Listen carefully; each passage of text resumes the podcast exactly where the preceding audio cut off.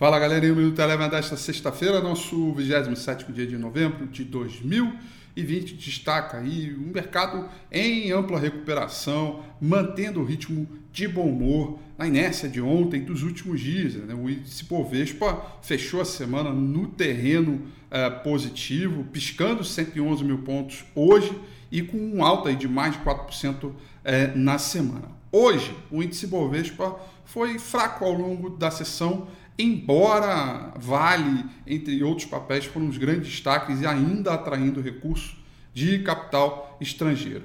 Já no exterior, a bolsa lá fora, o S&P 500, né, as bolsas de Nova York fecharam mais cedo por conta do feriado de Thanksgiving que aconteceu ontem. O S&P 500 fechou em alta de 0,24%, um pregão bem morninho. Petróleo do tipo Brent subiu 0,79%, o índice de mercado emergente subiu 0,95%. Por aqui, o dólar sem uma direção muito clara, também com impacto em função né, da. Primeiro, porque estão chegando às vésperas da virada do mês, tem sempre ali aquela briga pela formação da Petax e também o feriado nos Estados Unidos eh, e essa pregão pela metade também deixou o dólar fraco, que fechou em leve alta de 0,16%.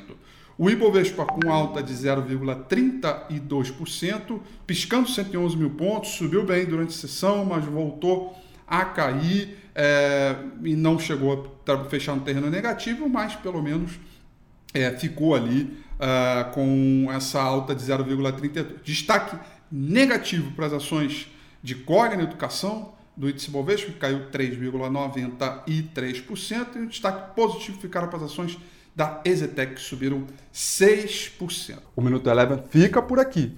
Quer ter acesso a mais conteúdos como esse?